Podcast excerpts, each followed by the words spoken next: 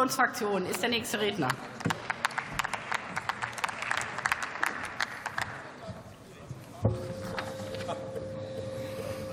Glück auf, Frau Präsidentin, meine sehr geehrten Damen und Herren! Das Parlament wird heute wieder mit einem typisch populistischen Schaufensterantrag der AfD beschäftigt. Der Antrag ist leider nicht das Papier wert, auf dem er gedruckt ist. Neben der immer wieder leidigen Hetze gegenüber Migrantinnen und Migranten enthält Ihr gesamter Antrag gerade mal vier Punkte. Wobei der letzte Punkt gar keine Forderung ist, sondern auch einfach nur eine Aussage.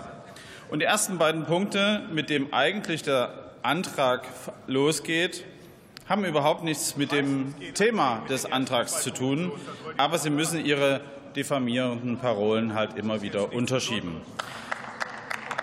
Und liest man die Begründung Ihres Antrags, die Mühe habe ich mir auch gemacht, dann stellt man fest, dass Sie ein Problem mit der Definition von Integration und Inklusion haben.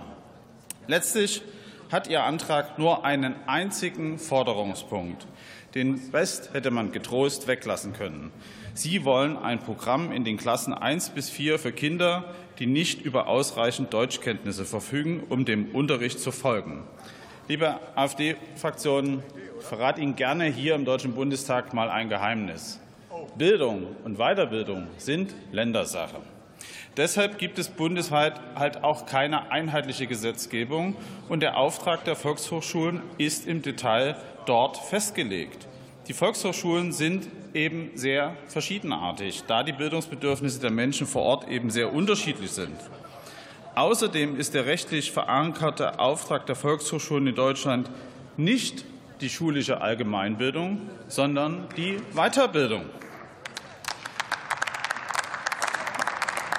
Ihr Antrag stammt ja nun aus dem Juni letzten Jahres. Deshalb mal die Frage, ob Sie sich eigentlich mal die Mühe gemacht haben, mit dem Dachverband der Volkshochschulen oder dieser Tochterfirma Telk, die Sie auch in Ihrem Antrag ansprechen, in Kontakt zu treten. Oh Wahrscheinlich nicht. Ich habe es gemacht für Sie. Und nach deren Einschätzung könnten Ihre Vorstellungen überhaupt nicht realisiert werden. Die Telk, man höre und staune, entwickelt und verbreitet objektive, valide Sprachprüfungen für Erwachsene. Für Kinder sind die bekannten handelsüblichen Formate ungeeignet. Kinder, gerade im Grundschulalter, können sich nicht auf solche Prüfungen vorbereiten oder sich solchen Prüfungen unterziehen. So viel zum Thema Infrastruktur, wo Sie behaupten, die würde bereits vorliegen.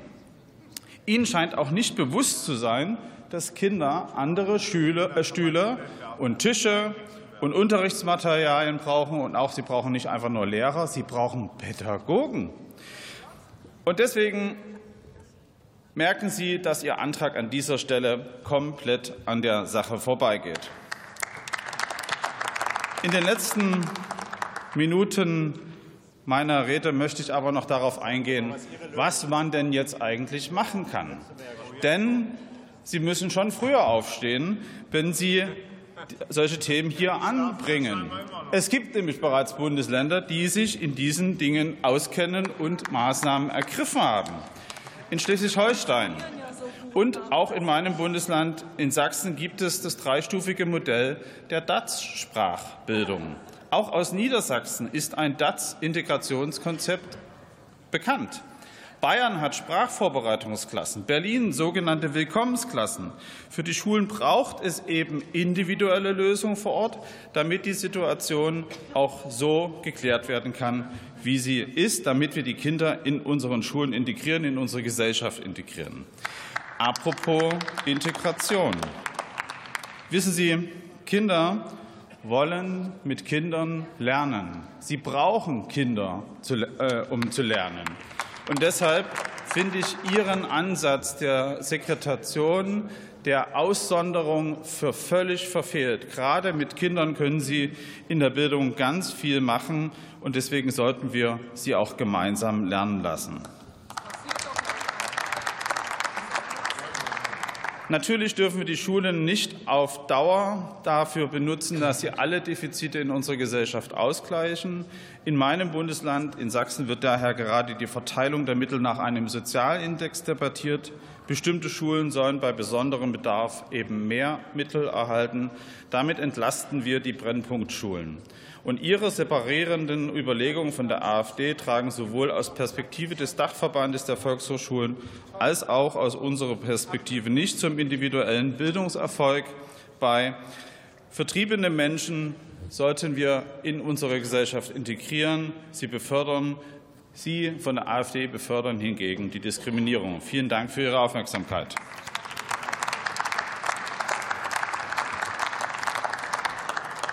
Martin Rabanus für die SPD-Fraktion ist der nächste.